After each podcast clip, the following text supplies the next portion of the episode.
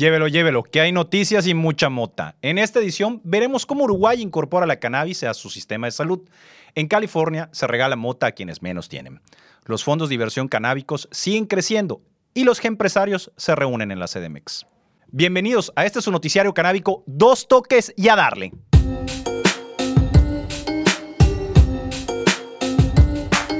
Uruguay es un referente del cannabis en Sudamérica, al ser de los primeros países en regular la planta. Y hoy vemos cómo da un paso más para hacer realidad la cannabis como aliado contra las enfermedades. Desde principios de agosto, el Centro de Asistencia del Sindicato Médico de Uruguay, CASMU, receta CBD, uno de los principales activos del cannabis validado por la industria farmacéutica. El dolor crónico y las afecciones de huesos y articulaciones son las dos principales condiciones de quienes consultan, señaló Julia Galcerano, médica responsable de la clínica, quien tiene en su consultorio un letrero que da la bienvenida a su consulta de medicina canábica. Doctora, especializada en las consecuencias del uso abusivo de las drogas, comenzó a estudiar la sintomatología de diversas enfermedades con derivados de la cannabis desde que Uruguay lo legalizó de manera terapéutica en 2013. En entrevista declaró, en general, quienes llegan a la cannabis medicinal son personas con muchísima medicación, una amplia mayoría de los pacientes con dolor crónico han disminuido el uso de opioides desde que se utiliza la cannabis, un cambio que reduce los riesgos derivados de estos calmantes para la salud física y psíquica. La cannabis potencia los opioides, quienes actúan en el mismo sistema y hace que se use en menos cantidad. Algunas personas llegan a suspenderlos y con eso disminuyen los efectos adversos de como su dependencia además de ayudar a sacar otros medicamentos. Dijo Calcerano, dependiente de cientos de historias clínicas que avalan sus palabras. Uno de los usos más habituales de esta planta es en niños para frenar sus ataques epilépticos, que en algunos casos pueden ser decenas en un día. La empresa de entrega de cannabis Haze lanzó Haze Compassion, un programa estatal para devolver el acceso a la cannabis medicinal a los pacientes excluidos por las leyes y los altos precios en California por la Proposición 64, la ley que autoriza el uso adulto del cannabis. El programa dona productos a pacientes excluidos del mercado legal debido a los altos impuestos o porque viven en una de las jurisdicciones donde el comercio del cannabis legal aún está prohibido.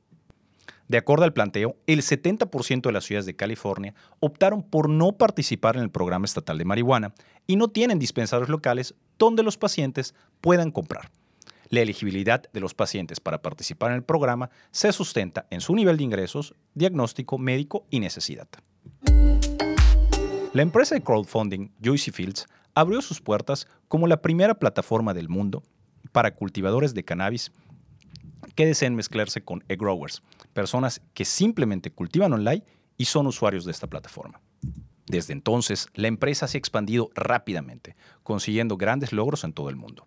De acuerdo a Forbes, trabaja en fortalecer su posición en otros países de América Latina, obteniendo sus propias instalaciones y terrenos.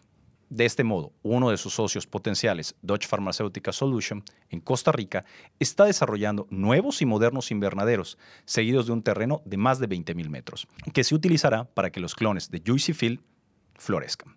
Uno de los objetivos fijados para el 2025 incluyen 353.000 metros cuadrados de terrenos destinados al cultivo y la construcción de invernaderos. En general, se puede decir que Juicy Fields ya ha conseguido más de lo que cualquier gran empresa soñaría en el transcurso de solo año y medio, cambiando la industria y mostrando el poder del modelo del negocio del crowd growing, que no tiene límites para los egg growers.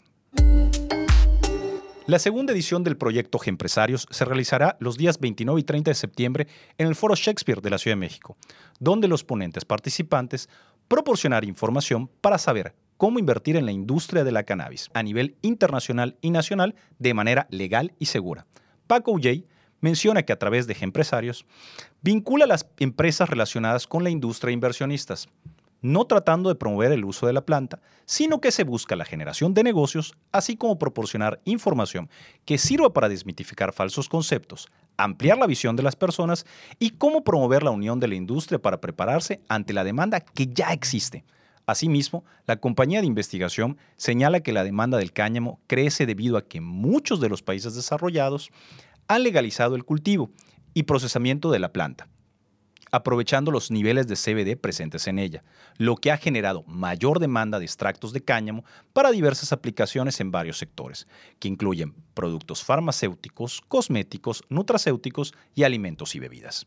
Camaradas, están informados. Nos vemos en su próxima edición de Dos Toques y a Darle. Mientras tanto, sean felices y rólenlo.